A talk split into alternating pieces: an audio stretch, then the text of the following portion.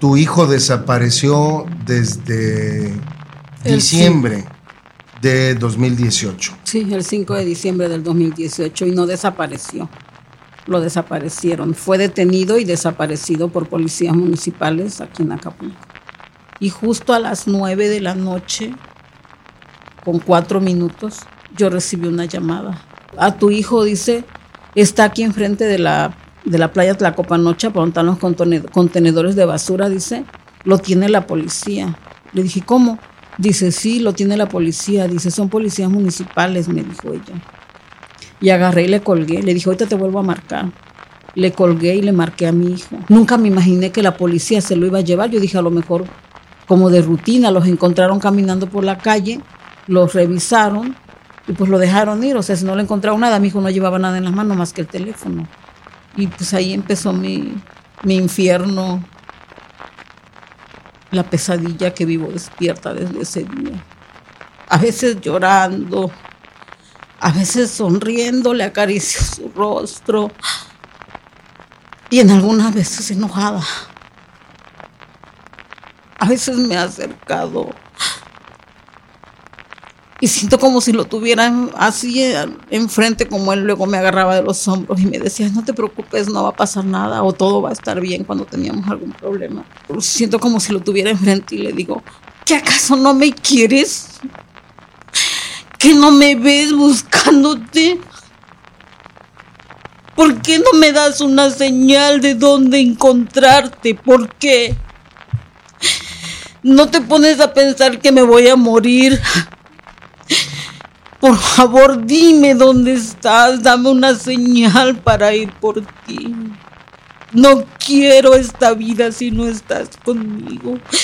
Desde que tú no estás, yo estoy muerta. Quisiera mandar a todo el mundo al diablo, al carajo. De carne y hueso.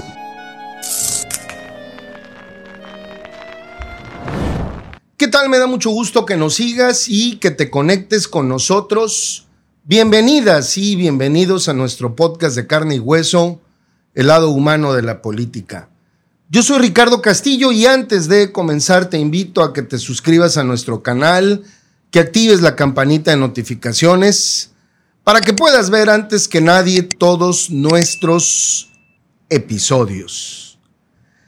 Y en esta ocasión, en esta ocasión tengo una gran invitada yo le agradezco mucho que haya aceptado estar aquí en nuestro estudio de Cuadratín Guerrero, eh, pues a una mujer a quien eh, de verdad yo eh, admiro por su, por su lucha, porque continúa buscando a su hijo desaparecido. Ella es Socorro Gil Guzmán madre de Jonathan Guadalupe Romero Gil, detenido y desaparecido desde 2018. Doña Soco, qué gusto que estés aquí con nosotros. Bienvenida. El gusto es mío, muchas gracias. Al contrario, gracias por haber aceptado esta invitación. Y bueno, pues primero que nada preguntarte, eh, tu hijo desapareció desde diciembre de 2018. Sí, el 5 de diciembre del 2018 y no desapareció. Lo desaparecieron. Fue detenido y desaparecido por policías municipales aquí en Acapulco. Así eh, de plano, tú tienes esa certeza de que lo detuvieron policías municipales y lo desaparecieron. Sí. Platícame antes, eh, doña Soco, eh, tu hijo, eh, en qué fecha nació, dónde vivían, dónde viven. Mi hijo nació el 22 de diciembre de 1992. Vivíamos en la Costa Chica.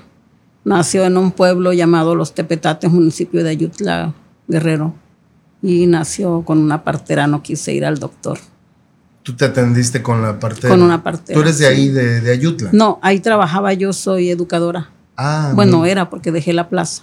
Eres maestra de profesión. Sí. Y entonces tú estabas trabajando en, en, En ese municipio. en ese municipio en Ayutla, que está en la costa chica de Guerrero, cuando tu hijo nació. Sí. Y ahí te tocó, digamos, ahí te tocó. Pues cuando empecé con los dolores quisieron llevarme al doctor, pero yo no quise. O sea, quise que mi hijo naciera este así natural, con una partera. Mira. Me sentí con el valor y, y el deseo de tenerlo así, así en casa. ¿Y cómo, cómo fue? Supongo que creció ahí contigo mientras tú trabajabas, ¿no? Sí, creció conmigo y este, pues yo a los pocos, a poco tiempo que nació, como al año y medio, yo dejé mi plaza. ¿Por qué? Porque quería dedicarme en cuerpo y alma a cuidar a mis hijos, salí embarazada de mi segunda hija y ya no quise este, ir a trabajar, estaba muy lejos el lugar y este, pues preferí este, dedicarme a otra cosa, estudié otra, otra, otro, una este, carrera técnica Ujú. y trabajaba desde casa y desde casa atendía a los niños y, este, y trabajaba. Ah, mira. Ujú. O sea, eh, Jonathan eh, es tu hijo mayor, Mi hijo, sí es mi hijo mayor. es tu hijo mayor y lo Sí. tuviste inmediatamente después otra, otra hija. Ajá. Como faltaban, le faltaban para que cumpliera dos años mi hijo cuando nació su hermana. Ya. Ajá. ¿Y él creció ahí en Ayutla o, o en, Mm. o en dónde creció? ¿Aquí en Acapulco? Después de que nació mi segunda hija, nos venimos a vivir aquí a Acapulco. Se vinieron a vivir aquí. Ujú. Y aquí pues tú, Y aquí creció, aquí tú comenzaste a estudió trabajar y él aquí estudió.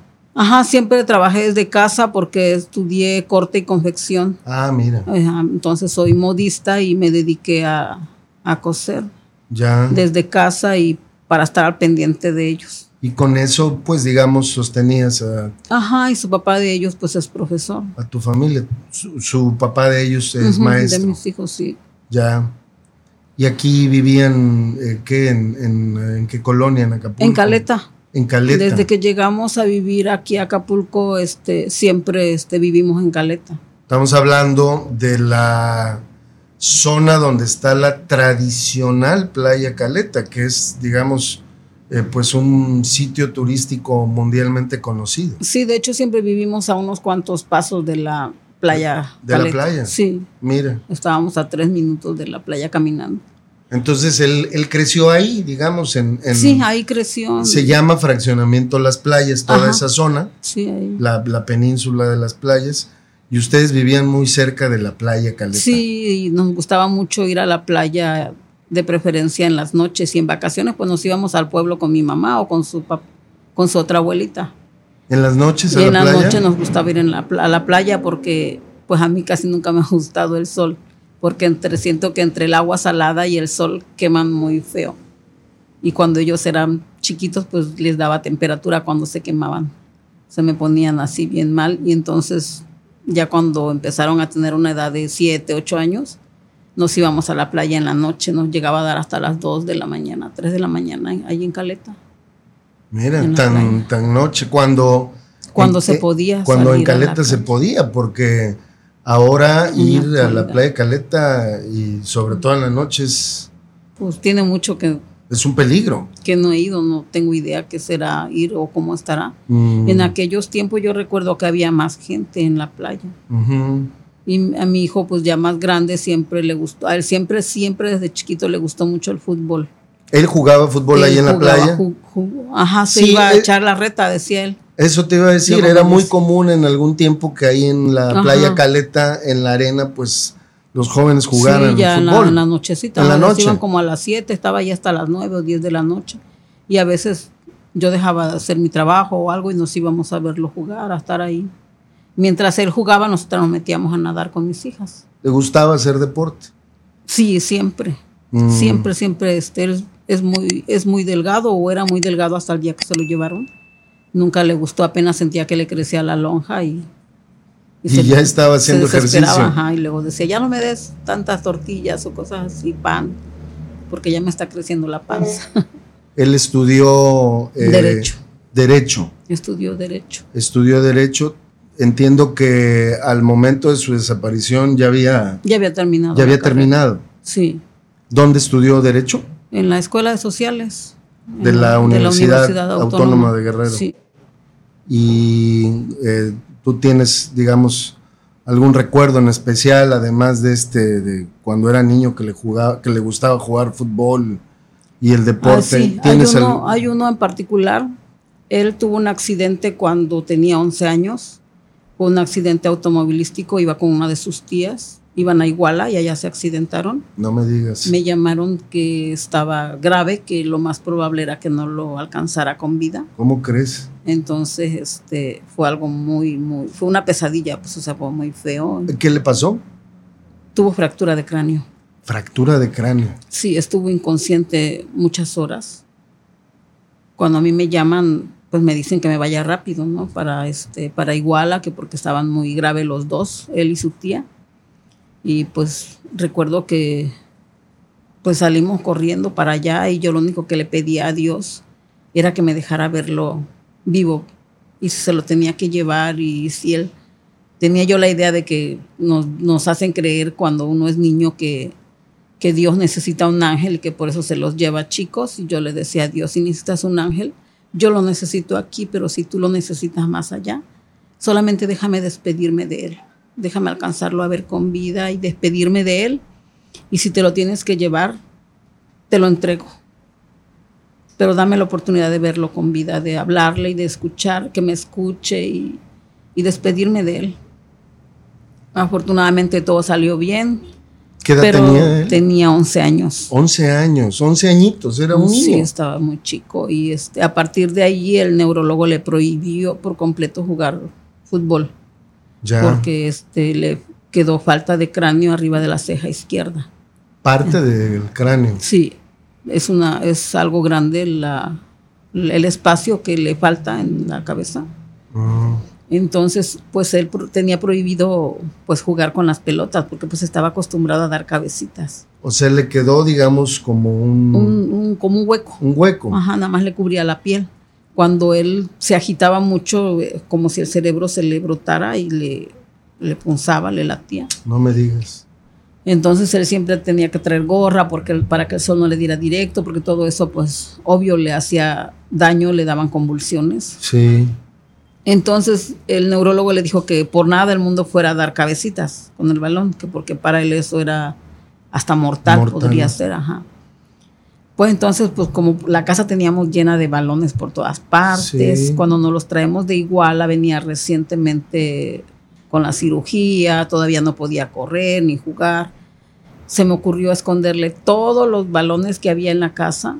Híjole. Porque pues era un niño, yo decía, ratito capaz que no estoy y se levanta a querer jugar las, las pelotas y se las escondí. Y un día lo dejé con sus hermanas y me fui al súper cuando yo regresé, escuché todo un silencio por completo en la casa y dije, ¿se habrán quedado dormidos o qué estarán haciendo? Cuando fui y entré a su cuarto, yo le había puesto un pabellón por los zancudos y todo eso. Cuando entré, lo encontré en una alberca llena de pelotas, de, llena de pelotas. ¿Las había encontrado? No, se puso a hacer pelotas de periódico. Mira. Le dijo a su hermana, porque su tía, vivíamos con una hermana de su papá, ella leía el periódico diario y pues tenía un altor así de, de, periódico, pero bastante. Y dice que le dijo a sus hermanas, como no puedo jugar pelotas, tráiganme todo el periódico de mi tía y, y el Yurex nos vamos a poner a hacer pelotas. Y lo encontré nadando en pelotas de periódico. Mm. Cuando yo lo vi así, este, no sé, de pronto me dio risa, ¿no? O sea, y a la vez tristeza porque pues yo sabía que él ya no iba a poder jugar pelota. Híjole. No, no supe si llorar o, reírme o ponerme triste, porque yo sabía que desde pequeñito él me decía que le gustaba mucho el fútbol y siempre, siempre, o sea, él no le hacía otra cosa más que estar jugando balón. Él se desocupaba y ya lo encontraba usted pateando la pelota. Mm. Yo en mis tardes, él terminaba de hacer la tarea y yo dejaba de trabajar y me salía a jugar con él balón el balón a la calle poníamos, como no tuvo otro hermanito y a las hermanitas nunca les gustó el fútbol ni de broma, entonces este, se salía luego a jugar contra la pared y yo dejaba de hacer lo que yo estuviera haciendo y me ponía a jugar con él. Poníamos portería y ahí nos estábamos, según metiendo goles. Pero siempre, siempre estaba jugando, jugando pelota. Entonces en esa ocasión, pues de verdad a mí me, de verdad no, o sea, me, me sentí mal, no supe qué decirle, no supe qué hacer. Y cuando, bueno, pasó, lo dejé, ya no le dije nada, nomás le dije que tuviera cuidado. Pues digo, yo sé que esas pelotas pues no pesaban mucho, eran chicas. Pues no, no lo podían este, lastimar. Así que ahí se la pasaba acostado jugando con las pelotas, dándoles patadas y cosas así. Ya cuando se recupera y lo llevo al, al neurólogo, que pues ya se había recuperado de la cirugía y todo eso, ¿no? Y este, queríamos que le pusiera una placa en la cabeza y, y pues el neurólogo no quiso, ¿no? Me- bueno, sí, me dijo él que era decisión mía, que si yo quería que, que le hicieran la cirugía, que igual iban a volver a hacer la misma cirugía, pero que si en un mes la, la, su cuerpo no aceptaba la placa, la tenían que volver a, se la tenían que volver a quitar. Entonces decidimos dejarlo. Dice, eso nada más va a ser estético de todas maneras. No crea que porque le vamos a poner la placa él va a poder jugar fútbol. Y, y yo lo vi que él se quedó viéndome y veía para los lados y le preguntó al doctor, al neurólogo, le dijo, entonces no voy a poder jugar fútbol. Le dijo, no. Y ya no dijo nada, agarró y se salió afuera. Y me dijo el, el neurólogo que yo lo tomara en serio, pues que él no podía jugar fútbol. ¿Qué, qué edad tenían los, los Ya tenía 12 años, 12 en eso, ya había años. pasado un año. Y entonces, pues yo me solté a llorar con el neurólogo y le dije, es que le gusta mucho. Dice, sí, pero tiene que entender usted y tiene que entender él que no debe jugar fútbol y el sol no le debe dar directo en la cabeza. Porque si no, siempre va a tener problemas con ello. Va a estar convulsionando muy seguido y pues eso a él le va a hacer daño a la larga. Claro. Entonces, no lo, nunca lo pude hacer que dejara de jugar fútbol. Se iba a la secundaria y a cada rato me mandaban a traer, que porque a la hora de que tenía libre o a la hora del recreo, a la hora que él se desocupaba, él ya estaba en la cancha jugando fútbol. Y yo por más que hablaba con él y le decía que no podía jugar fútbol, me decía, es que no me entiendes, es que no me entiendes, es que el fútbol es mi vida y es mi pasión es mi vida. ¿Cómo voy a dejar de jugar fútbol? Si dejo de jugar fútbol me voy a morir. Y le decía, la que se va a morir voy a ser yo si te pasa algo jugando fútbol. Y me decía, no me va a pasar nada, entiende, no me va a pasar nada. Total que un tiempo dejó de jugar fútbol. No tocaba para nada los balones, pero lo empecé a ver triste. Llegaba, comía y se encerraba en su cuarto. Nunca le gustó la calle de por sí, o sea, nu- nunca fue callejero. Se encerraba en su cuarto y lo veía yo todo el tiempo enojado, casi no me hablaba. Y un día decidí hablar con él y le dije que qué pasaba, que por qué se estaba comportando así, que por qué estaba enojado conmigo, que qué le había yo hecho, que a lo mejor yo le había dicho algo sin pensar o algo, ¿no? A veces uno les responde, te hablan y les respondes grosero a tus hijos por alguna razón. Sí. Y yo decía, por más que trato de, de entender, o sea, ¿por qué estás enojado conmigo? Y estaba recostado en su cama y agachó su cabeza y, y se le empezaron a rodar las lágrimas. Le dije, ¿qué pasa? Le dije, ¿te pasó algo? ¿Te dijeron algo? ¿Te hicieron algo en la escuela? Ya iba a la secundaria. Dice, no, es que no me dejas jugar fútbol. ¿Te gusta verme aquí encerrado sin hacer nada? Dice llego a hacer la tarea, pero no me dejas ir a jugar con los chamacos porque afuera donde vivíamos había una primaria y ahí jugaban, se echaban su reta los niños y pues todos se juntaban. Y él nada más los veía por la ventana y pues no podía salir a jugar. Y, y un día salió y regresó y convulsionó después de que jugó fútbol. Entonces sí, algún día sí fue a jugar. Ajá, se me escapó y ¿Se fue a jugar fútbol y le dije, Y- le dije, y- ya ves que cuando juegas te pones mal. Le dio una convulsión. Ajá, dice, pues sí, pero, pero no me importa, yo quiero jugar fútbol, déjame jugar fútbol. Entiende, dice, entiende tú. Mucho me decía Socorrito, entiende Socorrito, por favor, déjame jugar fútbol. Le dije, es que si te pasa algo jugando, le dije, te puedes hasta morir. Le dije, y me voy a morir, yo también me voy a morir, le dije. No voy a soportar esta vida si tú no estás conmigo. Le dije, me voy a volver loca. Me dice, ni te vas a volver loca y ni me va a pasar nada jugando fútbol. Te prometo que me voy a cuidar, que, que voy a hacer todo porque nunca me pegue la pelota en la cabeza. No sé, dice, no sé, voy a hacer todo, te lo juro, pero nunca me va a pasar nada jugando fútbol. Yo sentía que se me que me arrancaban algo de adentro. O sea, Claro. yo decía, ¿cómo decirle que juegue fútbol? Es como firmar su sentencia de muerte. A mí ya me lo había dicho el neurólogo, pues. Y, y ve- lo vi llorando y, y empecé a llorar yo también. Y, y le dije que sí. Le dije, está bien, le dije, puedes jugar fútbol a partir de hoy, pero prométeme, júrame que nunca vas a quitar tu mirada del balón, que siempre vas a cuidar que el balón nunca pegue en tu cabeza, le dije, porque tú sabes que si te pega el balón en la cabeza te puedes morir. Y yo te lo juro que si tú te mueres, yo me voy a morir contigo, le dije, no voy a poder vivir sin ti. Uy, no, no lo hubiese visto. Se paró bien emocionado, saltó de la cama, pegó un grito, levantaba los brazos y brincaba y me abrazó y no hallaba de qué manera decirme gracias. O sea, estaba muy, muy, muy, Muy feliz que yo le había dicho que sí. Y de ahí empezó a jugar fútbol y, y No, pues, recuerdo. Le, le diste permiso finalmente, ¿no? Ajá, le di permiso y este, De ahí se fue a dónde me ibas a decir. y de ahí, este, un día se me ocurrió regalarle un balón. Siempre le compraba balones Sí. baratos. Sí, le regalé un ba- balón original. Después de eso, Sí. le regalé un balón original que lo compré en una de las tiendas. de Híjole, marca. que para ti debe haber sido también algo difícil, ¿no? Sí, me costaba trabajo, pero quería yo verlo, o sea, quería ver su expresión cuando viera el balón. Claro. Y porque yo sabía que siempre estaba con ganas de un balón. Y, y- y que quien le prohibía, eh, pues, jugar el fútbol, pues eras tú. Era yo. Claro. Sí. Y le dije a mi hija un día, vamos a comprarle un balón a tu hermano. Y nos fuimos y le llevamos el balón. Le digo, se lo voy a dejar en su cama a ver qué va a hacer cuando llegue de la escuela. Ya para ese entonces iba a la preparatoria. Le dejamos el balón en su cama en una bolsa de regalo.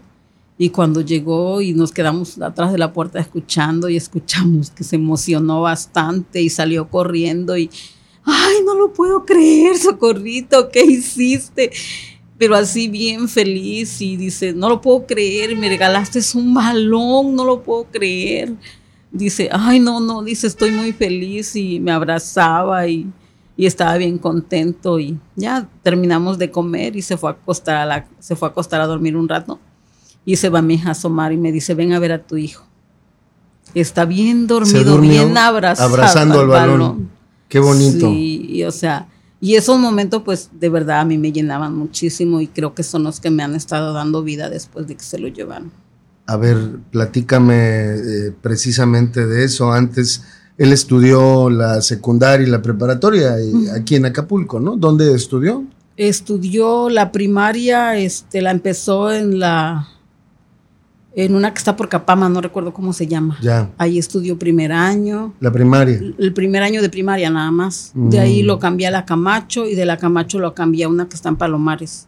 Pero siempre tuvo buenas calificaciones, se recibió con, bueno, ya cuando terminó la primaria, este, como tuvo el accidente, ya no fue de la escolta, había concursado para la escolta, había Mira. quedado en la escolta. Era buen alumno, buen estudiante. Siempre desde primer año de primaria estuvo en los cuadros de honores. Mm, En la primaria, ya le digo, igual concursó para la escolta, ya por lo del accidente, pues ya no, este, ya no ya participó porque ya no terminó el año completo del, ah, ya. De, las- del- de, la escuela, las- de la escuela. le pusieron las calificaciones que había tenido un- los meses anteriores para poder este para poder salir y no, no reprobar el año, Claro. porque pues era un niño de excelencia, entonces los maestros dijeron que podían hacer eso. Claro, y además, pues bueno, un accidente inesperado completamente. Ajá, entonces este ya de ahí estudió la secundaria ahí en Caleta, en la Raúl Pons Ortiz, me parece que se llama La la, técnica 78. 78. Ajá, la técnica 78. Y cuando terminó la secundaria, yo quería que se fuera a estudiar el, el Cebetis, Ajá. pero no quiso, dijo que no, que él quería ir a la prepa 7. Y estudió en la prepa y 7 estudió de en la, la prepa 7 universidad. de la... Ajá. Y de ahí terminó la prepa 7 y entró a la... a la escuela de a la Derecho. escuela a la de escuela de sociales, eh, donde estudió Derecho. Sí, y, es, y de ahí pues ya había empezado a ejercer la profesión. Después de que termina la carrera yo le digo que se tome un año sabatino, que este que, que, Que descansara. descanse. Ajá, le dije que descansara porque le dije que después de que empezara a trabajar que no iba a poder que no iba a haber poder humano que lo hiciera descansar Claro. sobre todo si se casaba y tenía hijos. pues menos iba a descansar, que quería yo que descansara después de haber terminado los estudios. Y me dijo que sí, sí se tomó el, el año sabatino. No, lo, no terminó del, el año, o sea, antes del año empezó a trabajar. Ujú. Pero sí se tomó algunos ¿De qué meses. trabajó? Estaba trabajando este, de abogado. De abogado, Ajá, en un despacho privado empezó a trabajar. En un despacho. Ajá. Bueno, en, en su año sabatino igual trabajaba los fines de semana en, en una disco, luego estuvo trabajando en un este en un restaurante, nada más cuando hacían eventos. Iba los fines de semana o cuando lo llamaban y este ¿Y el que hacía en el restaurante o en, en mesereaba. mesereaba? Era, mesero. Sí, era mesero. Ya. Ajá, entonces este le gustaba mucho dibujar, Mm. leer, todo el tiempo estaba leyendo, todo el tiempo estaba pintando, hacía murales en alguna casa de algún amigo, de alguna amiga. En su, en su habitación tenía un árbol muy bonito. Todo el tiempo lo, lo teníamos este, ocupado, o sea, siempre estaba ocupado él por su propio gusto, nadie lo obligaba a hacer o, o qué iba a decir o qué iba a hacer. Lo hacía porque a él le gustaba, este, no, no le gustaba salir.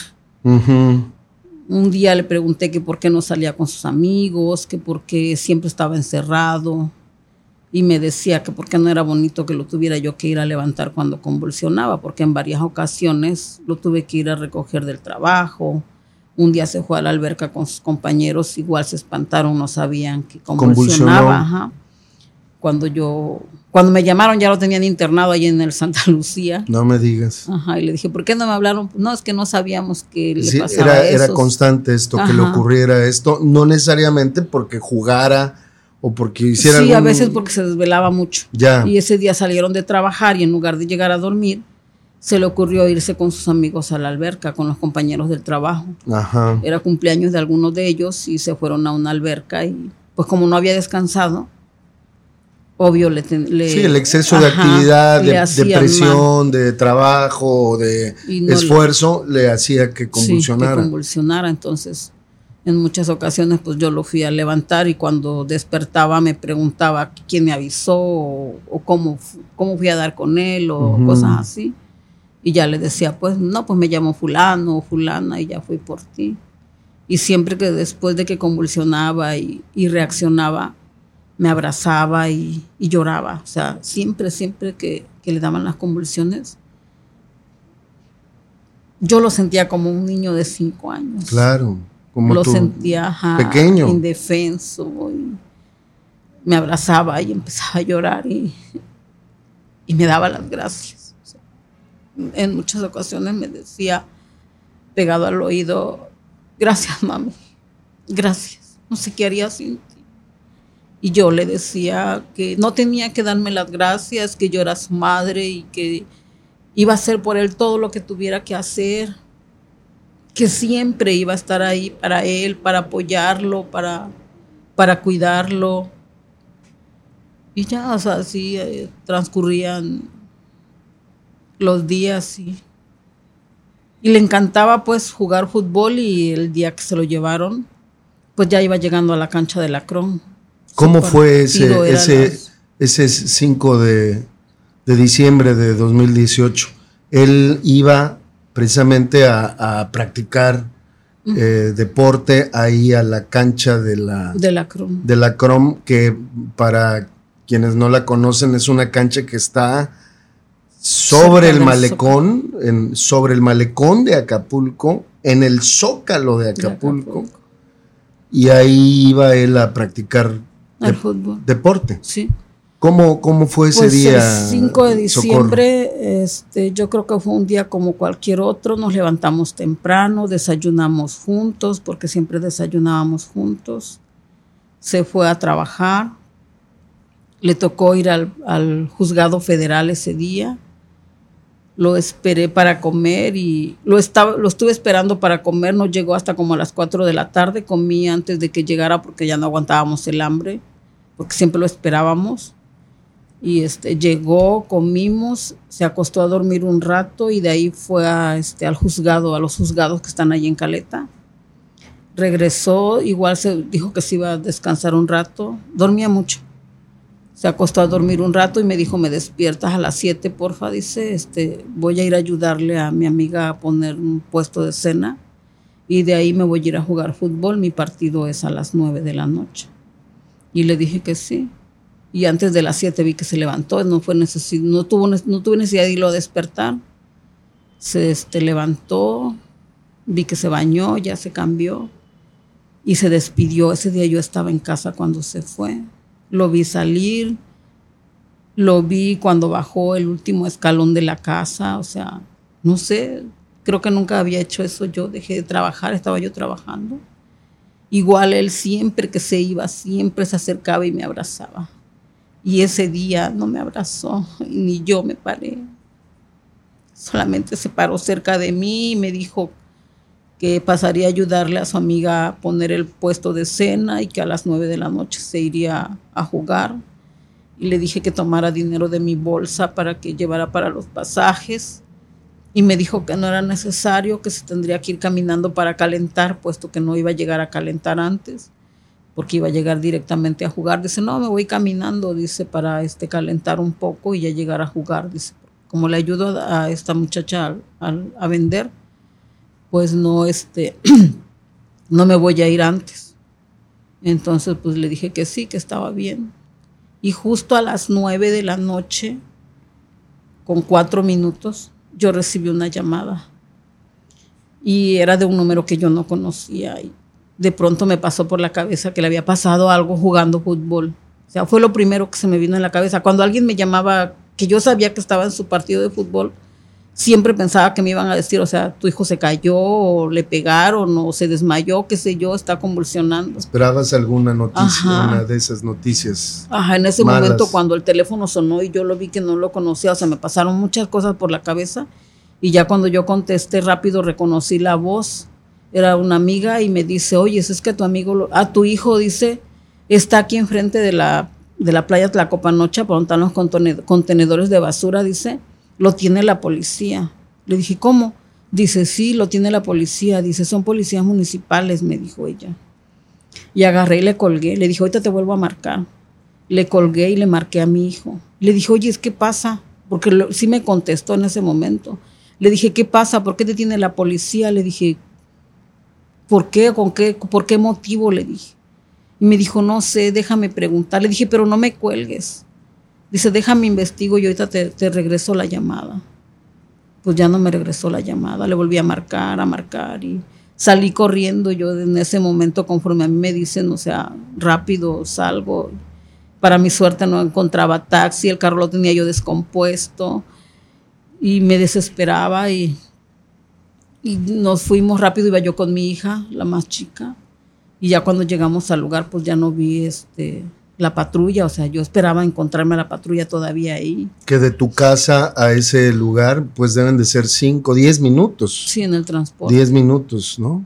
Y entonces este, llegamos y no, ya no estaba y rápido nos fuimos a la cancha. Pensé que ya estaría jugando en la cancha porque, pues, o sea, nunca me imaginé que la policía se lo iba a llevar. Yo dije, a lo mejor como de rutina, los encontraron caminando por la calle, los revisaron y pues lo dejaron ir. O sea, si no le encontraron nada, mi hijo no llevaba nada en las manos más que el teléfono.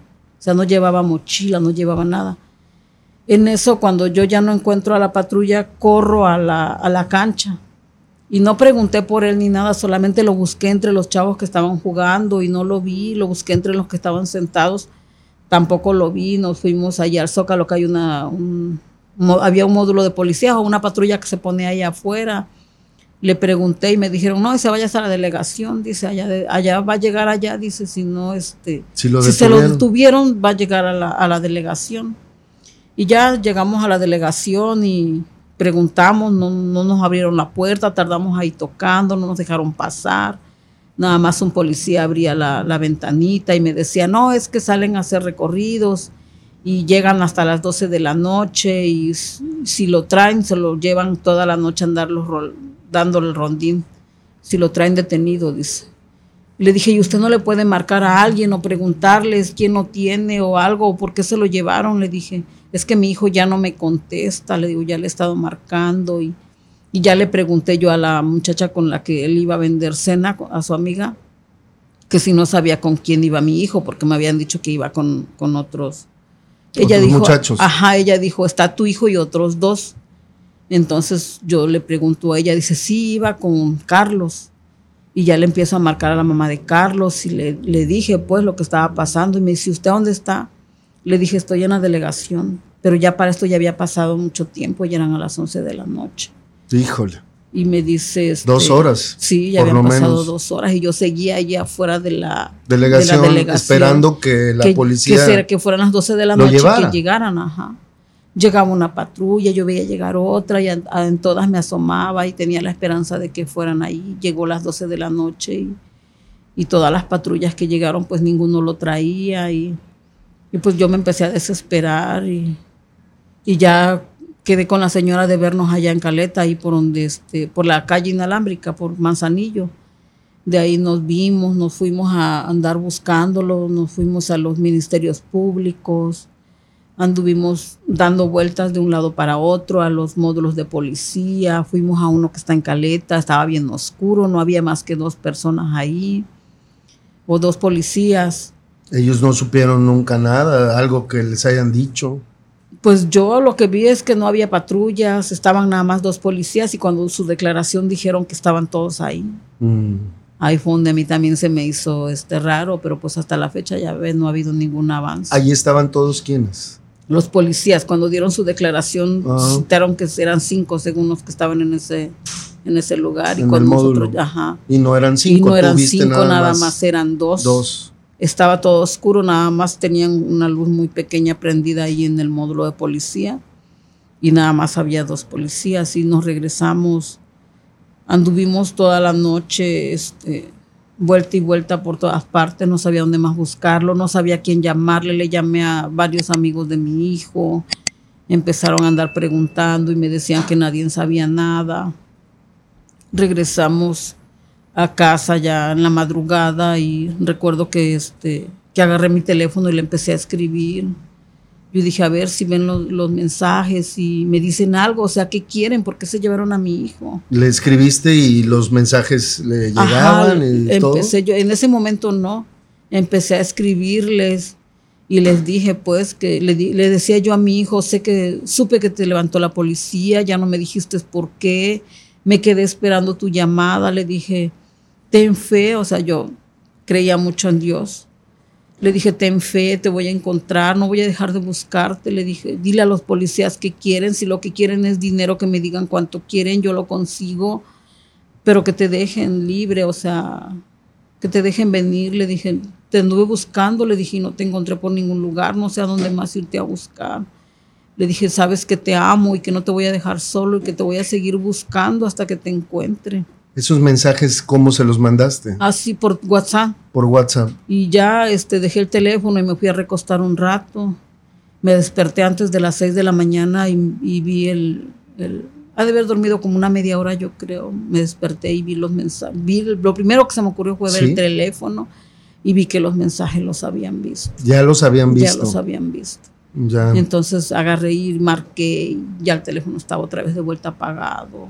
Apagado. Y empecé a marcar y recuerdo que me metí a su habitación, cerré la puerta, abracé su camisa que había usado la última, ese, ese último día. Abracé la camisa, cerré la puerta por dentro, le puse seguro y me eché a gritar como loca. Empecé a gritar como loca.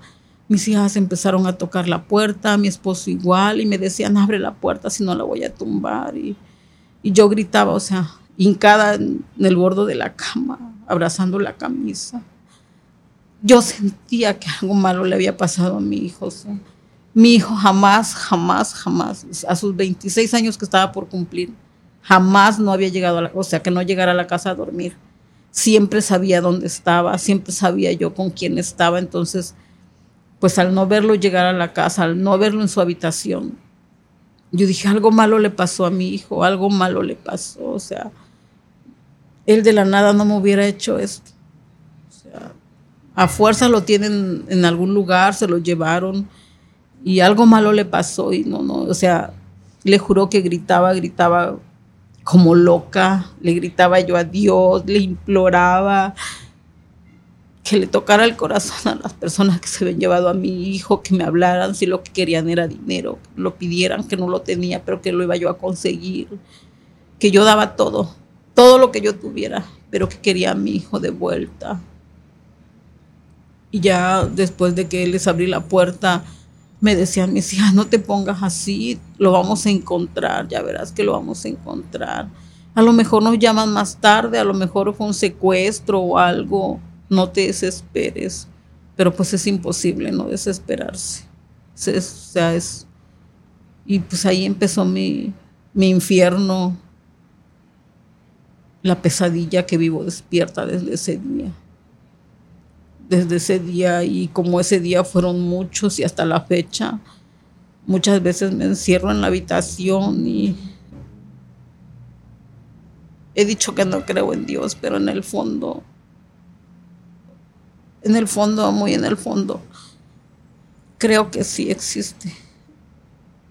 Y de vez en cuando le hago alguna oración le pido y le suplico que me dé una señal, una sola señal, dónde poder encontrarlo, porque realmente ya no sé dónde más buscarlo.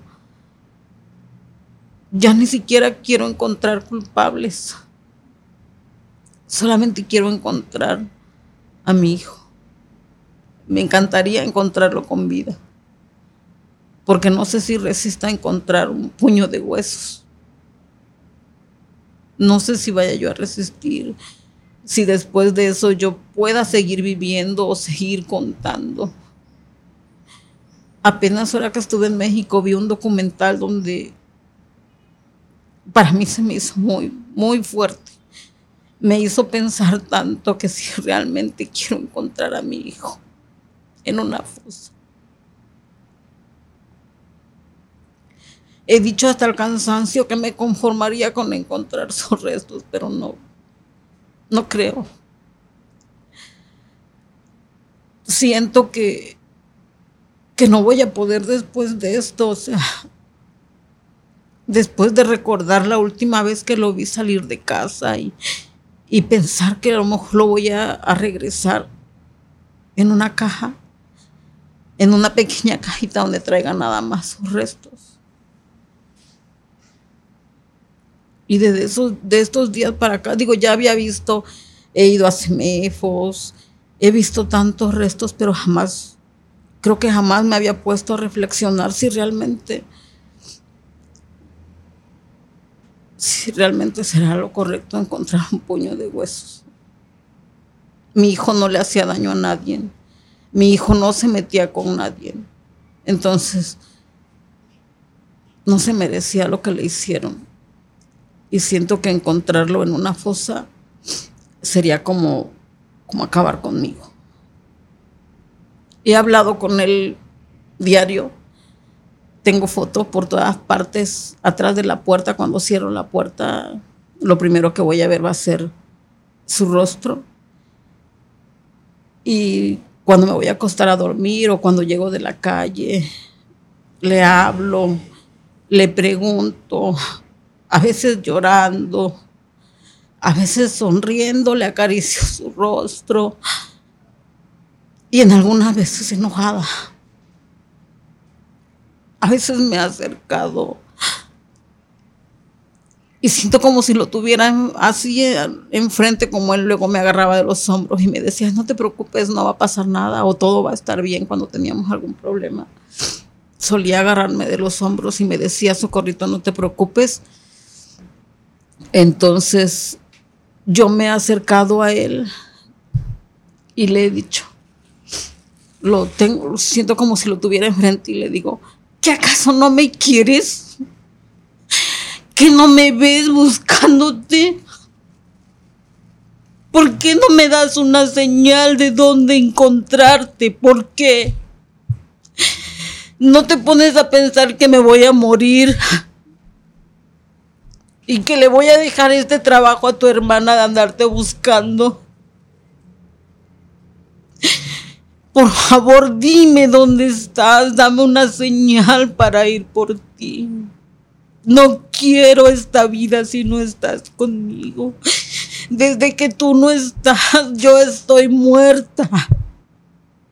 La comida no me sabe sabrosa. A veces no sé si es de día o es de noche porque de noche no me da sueño, a veces no duermo, me amanece despierta, amanezco despierta. A veces es de día y quisiera estar nada más dormida, no quisiera despertar, no quisiera ver a nadie, no quisiera escuchar a nadie, quisiera mandar a todo el mundo al diablo, al carajo. ¿De qué me sirve estar aquí? Y lo único que hago es buscarte y no sé a dónde más ir a buscarte. Me dijeron que hay un lugar donde te enterraron, ya fui, ya escarbé la tierra, le pedí a la tierra que te escupa donde te tiene y que me haga ese milagro. Si Dios no existe y no me ha hecho ese milagro en tanto tiempo, que la tierra me lo dé. Me he abrazado de un árbol le he pedido a ese árbol que me diga si es cierto que estás por ahí cerca enterrado. Volteo a ver los cerros y me pregunto en qué, en qué puto cerro estás. Y de repente dejo de hablarle y me quedo llorando y reacciono y, y me pongo a pensar y digo, a lo mejor mi hijo no quiere que encuentre sus restos porque está seguro que no voy a aguantar. Tal vez quiere que me quede con esa última imagen que vi. Que yo lo recuerde así como él era. Así como se fue ese día contento a jugar fútbol. Tal vez por eso en tanto tiempo no lo he encontrado porque nunca lo he dejado de buscar. Cuando no tenemos búsqueda, nosotras salimos a buscar en algún lugar, algún terreno baldío, algún lugar donde... Desde que se lo llevaron recorrimos por allá por la jardín, todos esos lugares donde pudiéramos encontrarlo deseaba encontrar, aunque sea su zapato, un pedazo de su playera, la gorra, no sé, algo que me indicara que por ahí lo fueron a tirar o que lo fueron a dejar. Después de que recibí esa llamada y me dijeron que lo habían matado, pues fue muy difícil. ¿Te dijeron que lo habían matado? Sí. ¿Quién te dijo cómo fue eso? Pues una llamada anónima y me dijo que, que sabían que, que lo habían matado y que lo habían matado la misma noche que se lo llevaron, que los mismos policías se los llevaron hasta, hasta ese lugar que es la calle esta panorámica. Hay una cancha, que ahí lo tuvieron en la cancha. ¿En dónde, perdón? Subiendo por sociales. La panorámica, creo se llama ese lugar. Digamos, es una parte alta de Acapulco. la parte más alta. Me dijo que ya no había más que unas casitas de cartón, de madera que allí en ese lugar cerca de la cancha estaba enterrado. ¿Y tú lo buscaste ahí? Ya lo he buscado, he hecho muchas búsquedas en ese lugar y pues no he podido, no he tenido suerte o realmente no es verdad que esté enterrado en ese lugar. ¿Se investigó esa llamada que te hicieron? Era un número, este, no, no, le, no apareció número. no apareció el número. Número desconocido. Entonces, este, Después de que desapareció tu hijo, ¿qué te dijeron las, las autoridades? ¿Investigó esta línea de que había sido detenido por policías? ¿Qué pasó después de eso, Socorro? Pues después de eso, este, pues lo único que hicieron fue llamar a declarar a los policías que, que se supone operan del Zócalo a Caleta. Ellos dijeron que esa noche estuvieron allí en Caleta toda la noche y le digo, cuando yo fui que, que fui a preguntar de mi hijo, había nada más dos policías en ese lugar. No había una camioneta de patrullas. Y, este, y después de eso, pues ya ve que a Carlos, el amigo de mi hijo, lo matan, lo dejan tirado este, en la calle. Ahí fue donde encontraron un video la fiscalía citaron, eran 10 policías los que se supone iban en esa patrulla. ¿Qué decía el video o qué se veía en ese video? Yo nunca pude, nunca me dejaron ver el video, solamente vi capturas de pantalla del número de patrulla, el número, la calle por donde, donde fueron a tirar a Carlos. Y este, ¿Ese video fue tomado del teléfono o No. fue sacado de, de algún... de la calle donde, donde fueron a tirar a Carlos. Ya, fue una videocámara, digamos. Ajá, una cámara la que grabó.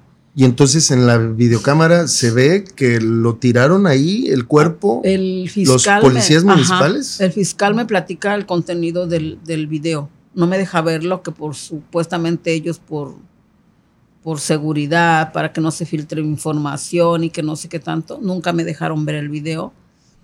Pero el fiscal me platica que él había visto el video y que en el video se veía claramente como los mismos policías van a arrojar el cuerpo de Carlos pero que si se ve el número de patrulla, citan a los policías, estando todos en el Ministerio Público, eran nueve policías, estando en el Ministerio Público un 30 de enero del 2019, nos estábamos ya para empezar a, a que le iban a empezar a tomar las declaraciones a los policías. De más de cuatro meses, casi cinco meses Ajá, después. Sí, entonces la licenciada que está a cargo de la carpeta recibe una llamada y sale y nos cancela la, la audiencia Con los policías. con los policías y le pregunto por qué, o sea, canceló la entrevista. Y me dice, porque me acaba de hablar el fiscal, que la cancelara, que porque él no me había autorizado a hacer este trabajo. Le dije, pero, o sea, ¿por qué? Si ese es su trabajo de usted, ¿por qué le está cancelando? Pues sí, pero es mi jefe y yo recibo órdenes y no puedo llevar a cabo la entrevista de los policías. Entonces yo agarro y me voy este, a, la, fiscalía y le pregunto al fiscal que por qué había mandado a cancelar la, la entrevista con los policías. Y me dice, es que tengo un testigo clave que va a acusar directamente a los policías. Dice, y no quiero alertarlos. Quiero, este, ya que el testigo se presente, les voy a mandar una orden de aprehensión. Porque si ahorita tomamos la entrevista, dice, los vamos a alertar y al rato se me van a tirar a perder. Entonces, lo que yo quiero es eso, dice. Que, un, que el testigo venga. Le dije, ¿cuándo va a venir su testigo? No, en estos días. Y diario iba yo a la fiscalía a presionarlo, pues, que quería que apareciera su testigo. Y pues no, nunca llegó su testigo. Al contrario, empezaron a amenazarme para que yo dejara de presionar al fiscal. ¿Quién te amenazó? Pues me amenazaban por teléfono. ¿Recibiste llamadas? Recibí muchas llamadas. ¿Y qué te decían? Que me estaba metiendo con los policías. Que realmente el- los policías se habían llevado a mi hijo y que ellos se lo habían entregado a, a una banda del, del Alta Progreso. Y que este que me estaba metiendo con los policías y que dejara de estar ahora sí que con groserías, de estar fregando al fiscal y todo eso, ¿no? Y me decían, ya te matamos a tu hijo, ¿quieres que te matemos ahora a una hija? Así te, te dijeron. Así me decían, o sea, en varias ocasiones. ¿Y tú qué hiciste? Pues al final de cuentas, cuando me dicen que si no dejaba de hacerlo se llevarían una de mis hijas, fue cuando yo dejé de presionar al fiscal. Y me fui de aquí de Acapulco. Te fuiste de Acapulco. Sí. Y eso nunca lo, lo denunciaste ante alguna otra instancia, nunca más se volvió a investigar. Nunca o- se investigó, pero cuando mi carpeta se hace federal, que se, se lo lleva, se la lleva la FGR, aquí nunca lo dije, porque yo sabía que era como, ahora sí, firmar la sentencia de, Sí, de muerte, ¿no? sí. Yo sabía que el fiscal, pues estaba cubriendo a alguien al hacer todo eso de no, de no dejar que se hiciera la entrevista, de no seguir con las investigaciones. Pues yo estaba segura que el fiscal estaba involucrado en algo, sabía quién se llevó a mi hijo, o sabía quién estaba cubriendo él. o estaba encubriendo Estaba quizás encubriendo. a los policías O a los que policías. iban a declarar. Entonces, pues la verdad nunca, aquí nunca les dije nada, solamente este, la última vez que fui a ver mi carpeta, traté de, este, de sacar los nombres de los policías, de, de anotar el número de patrulla para que no se me fuera a olvidar y cosas así. Y ya este, me fui ya cuando regresé, que fue en el en diciembre, dejé pasar un tiempo, yo me fui en, en marzo, me fui yo en marzo, para diciembre de ese mismo año del 2019, este, yo regresé a ver mi carpeta y ya no estaba aquí en Acapulco, ya estaba en Chilpancingo, y ya en Chilpancingo ya no existía el video, ya no existían capturas de pantalla, ya no existía nada. Es decir, sí lo tomó la Fiscalía General de la República, pero se eliminó toda evidencia. Ya cuando llegó a la, a la Ciudad de México ya no llevaba nada de eso, cuando llegó a Chilpancingo tampoco. Entonces, sí se, la, se lleva la carpeta primero la, este, la fiscalía de aquí, la este, especializada en desaparición forzada fue la que atrajo la carpeta. Y pues ya, pero ya no había pruebas, ya no estaba el video. Digo, nunca lo vi, pero pues ya no había capturas de pantalla. Resulta que se les olvidó, yo creo, sacar completamente todo y hay un hay una hoja donde están los nombres de los policías y el número de patrulla. Y en ese momento me dice el fiscal que estaba en su momento que que eran que esos habían sido los que habían ido a recoger a Carlos.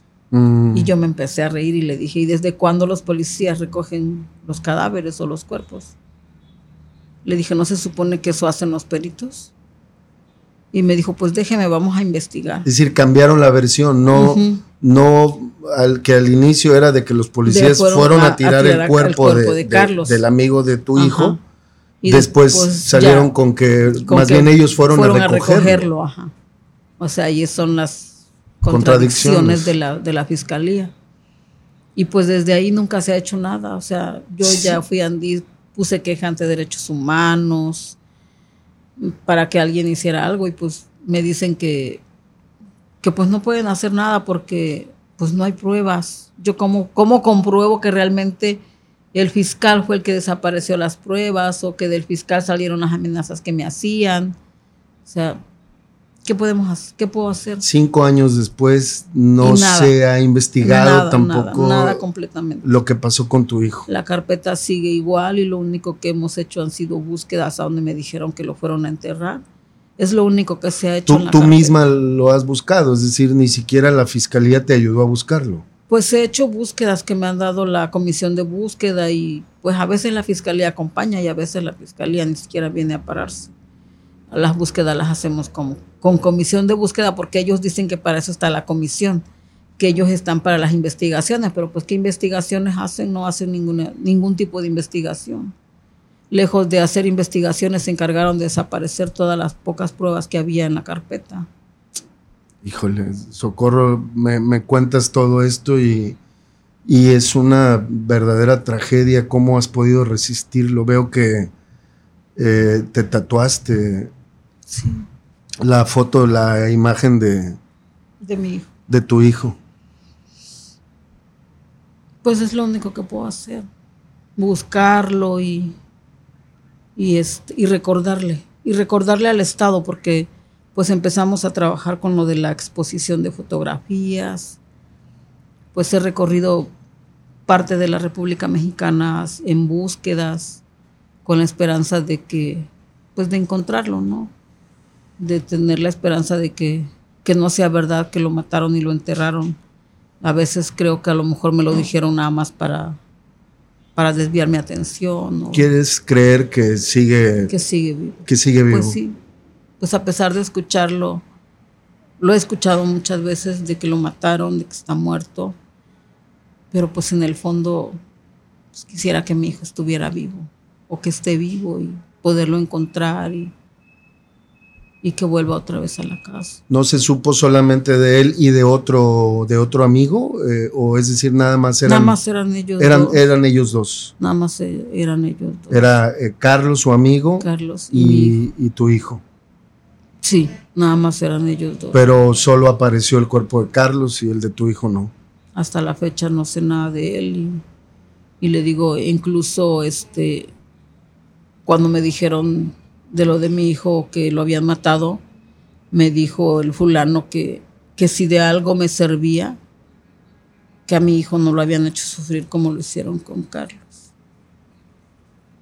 y le dije como como para qué me serviría eso ¿Te dijeron por qué los mataron? ¿O supuestamente por qué? que querían a Carlos, que fueron por Carlos esa noche, pero pues que desgraciadamente mi hijo estaba con él y pues no lo podían dejar. Era una orden de que se llevaran a Carlos ese día y se lo tenían que llevar a como diera lugar y con quien estuviera. Y entonces que por eso se lo llevaron Pues no me dijeron por qué, solamente me dijeron que, que iban por Carlos, que no iban por mi hijo. Pero lo que yo sé es que Carlos le había pedido apoyo a mi hijo. Carlos estaba trabajando en un bar. Carlos quería renunciar porque lo estaban obligando a vender droga. Llevaba cuatro años trabajando en el bar y quería él demandar a, a su jefe para que le dieran su liquidación, para que lo liquidaran. Entonces, Carlos le había pedido ayuda a mi hijo, mi hijo me lo había comentado unos días Como abogado. Le pidió que si le decía a su jefe, mi hijo, que si le ayudaban a, demandar al, al, patrón. O sea, creo que debía haberle dicho a mi hijo que no lo hiciera. No pensé que, que fuera a pasarles algo así. ¿Te lo contó alguna vez tu hijo? Sí. Él te contó. Me contó el día lunes, que era lunes 3, porque el martes 4 y el miércoles 5 se los llevan.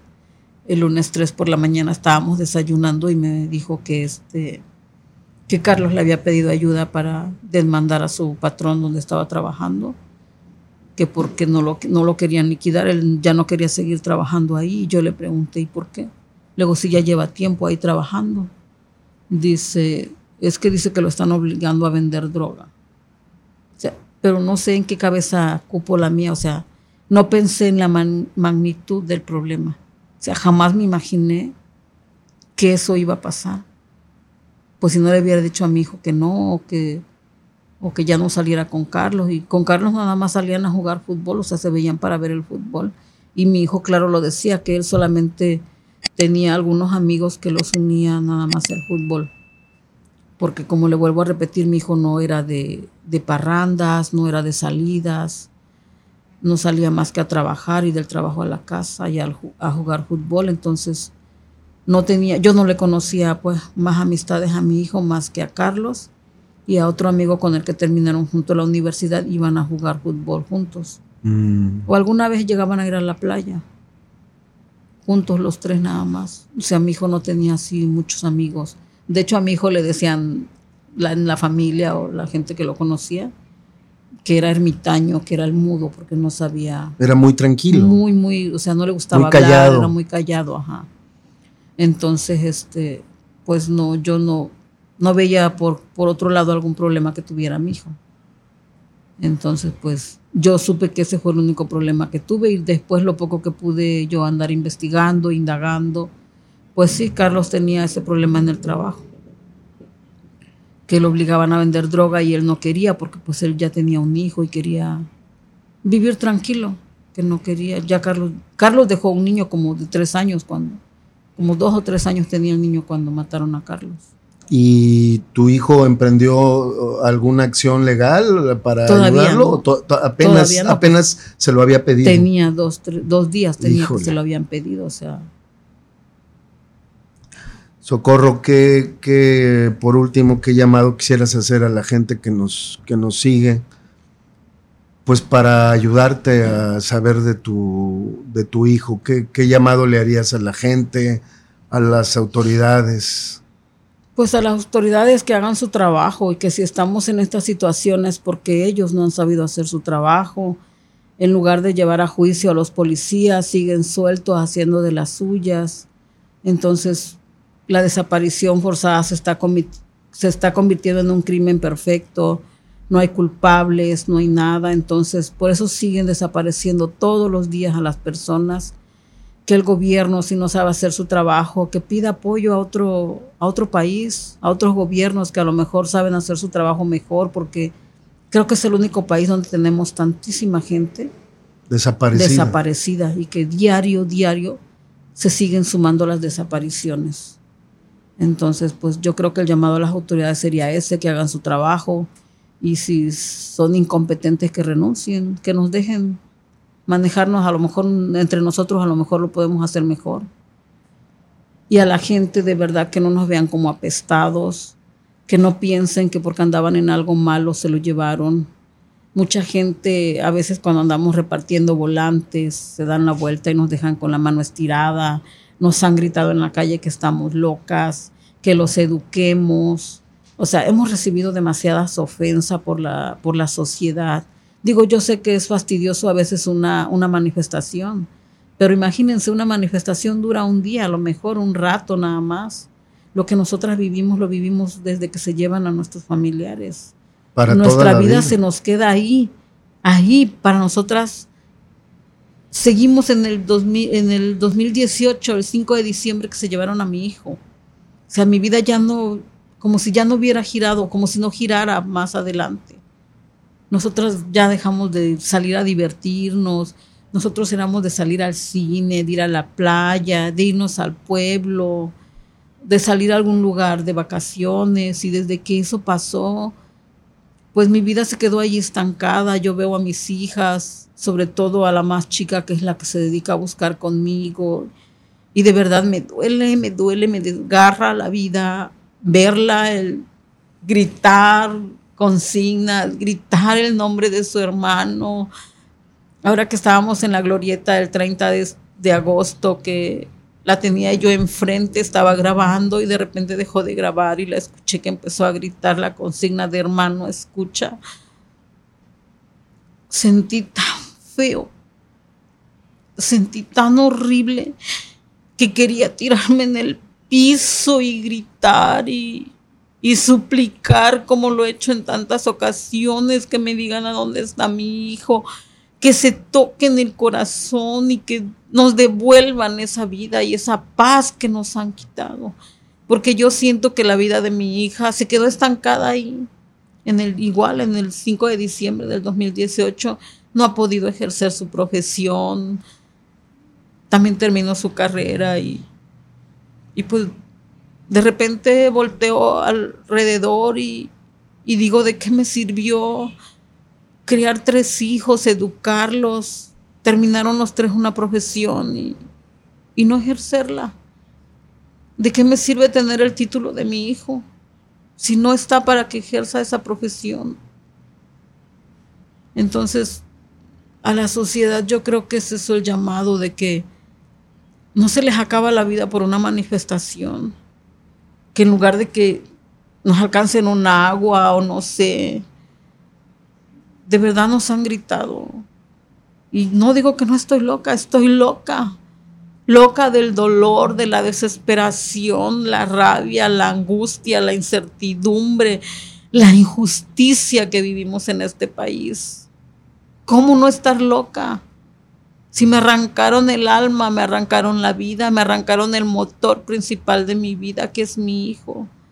¿Cómo no llorarle a Jonathan y cómo no gritar en la calle su nombre cuantas veces sea necesario recordarle al Estado que nos están desapareciendo, que nos están asesinando porque diario hay muertos, no nada más hay desaparecidos? Y parece que a la sociedad se le está haciendo costumbre. Ah, lo desaparecieron y lo dicen con una tranquilidad, como si fuera algo que perdiste un, un, objeto que llevabas en la mano o en la bolsa. Se está haciendo algo ya normal, se está normalizando, ¿no? ¿Cómo va a quedar entonces el país? Al rato vamos a vivir en un país fantasma y todo el mundo vamos a andar buscando a nuestros familiares. Todo el, todo el mundo va a andar con una pala y un pico, una varilla buscando a su hijo bajo la tierra. ¿Realmente la sociedad eso es lo que quiere? Ya no vives en Acapulco, me has dicho, ¿no? No, ya no, nada más vengo. Mm. Voy y vengo, me la paso todo el tiempo este, fuera, o sea, y si vengo, pues trato de no salir. Temes por tu vida, por la de Por tus la hijas. seguridad de mis hijas. Entonces, pues venimos porque tenemos búsquedas, porque hacemos los trabajos. Hoy, por ejemplo, nos toca la exposición de, de fotografías. Y todo el tiempo estamos, tratamos de mantenernos ocupadas porque si no nos mantenemos ocupadas realmente nos volveríamos locas. Nos moriríamos en el encierro porque creo que eso es lo que nos da nos da la vida, pues, nos da para seguir viviendo, para seguir respirando, para seguir buscando a nuestros hijos, porque de no hacer nada de verdad quisieras morirte. Yo en varias ocasiones quisiera morirme. Y, cuando se llevaron a mi hijo hubiese deseado mil veces morirme antes que vivir esto. De verdad no se lo deseo a nadie, a nadie le deseo esta, incertidumbre que vivo todos los días de no saber a dónde está mi hijo y qué hicieron con él. Y de verdad, si me estás escuchando, tú que te llevaste a mi hijo, tócate el corazón y dime dónde lo dejaste, dime qué hicieron con él. Mándame un mensaje, una llamada anónima y dime dónde realmente está mi hijo. Si tienes un hijo, véelo bien a los ojos. Y si realmente te gustaría que te hicieran lo mismo que tú le hiciste a mi hijo. Yo creo que sería. Socorro, te agradezco mucho que hayas aceptado esta invitación. Valoro mucho que hayas venido aquí con nosotros. Y pues eh, ojalá que esta posibilidad de platicar pues sirva de algo para pues para no solo conocer la historia de la tragedia que vives, sino para encontrar a tu hijo. Pues yo les agradezco muchísimo a usted y a Carla que, este, que me hayan invitado al programa y que pues esto se siga visibilizando, que se siga compartiendo, que la gente haga conciencia realmente de lo que estamos pasando, de lo que estamos viviendo, que no, nos, que, no se nos, que no se nos haga costumbre o que no se nos haga normal todas estas cosas que nos pasan. Es una ola de violencia que vivimos todos los días y que cada vez en lugar de disminuir, cada vez es más y más y más y y cada vez hay más personas desaparecidas. Y de verdad, pues ustedes son nuestra voz. Son los que llevan la voz y la visibilización. Que más gente nos pueda ver, nos pueda escuchar y que se puedan sumar. Tenemos una página de Facebook. En la página de Facebook yo en los postes donde pego las fotos de mi hijo siempre le pongo el número de teléfono toda la costera prácticamente tengo fotos de mi hijo y en todas pongo su número de teléfono. Pongo mi número de teléfono y su página de Facebook en algunas. ¿Tienes algún número que nos puedas dejar para, para, para, para quienes te puedan dar alguna información? Sí, en, al 74 44 57 19 07. En ese, ese es mi número que siempre lo traigo conmigo y siempre lo traigo prendido, nunca lo apago si no entran las llamadas así este normal, me pueden llamar por WhatsApp o mandarme un mensaje o a la página de Facebook que es Justicia para Jonathan Guadalupe Romero Gil. Ahí nos pueden encontrar, nos pueden dejar algún mensaje, nos pueden decir no solamente de mi hijo, yo nada más, no nada más busco a mi hijo, busco a todos los desaparecidos, a los más de 100 mil desaparecidos, los busco y si nos dan información, con gusto iremos pues si están enterrados, a desenterrarlos y de regresarlos a su casa. Regresar esa vida y esa paz que les roban a las familias. Yo sé que ya no volverá a ser la vida la misma, pero al menos tienes un lugar a donde llorarle a tu hijo o a tu hermano o a cualquier familiar que tengas desaparecido. Entonces, este, pues de cualquier, de cualquier persona que sepan, pues pueden darnos, darnos la información y nosotros nos encargamos de hacer el trabajo. Socorro, muchas gracias de nuevo. Gracias por, por haber estado aquí con nosotros. Te lo valoro mucho. Y ánimo. Gracias. Muchas gracias. Gracias. Gracias, Socorro. Y bueno, pues sobre todo gracias a ti que nos seguiste en esta charla con el Socorro Gil Guzmán, mamá de Jonathan eh, Guadalupe Romero Gil, detenido y desaparecido desde 2018. Y bueno, sobre todo gracias a ti, eh, te repito, eh, por acompañarnos. Este es nuestro podcast de carne y hueso. Te recuerdo que te suscribas a nuestro canal, que actives la campanita de notificaciones. Yo soy Ricardo Castillo. Nos vemos la próxima.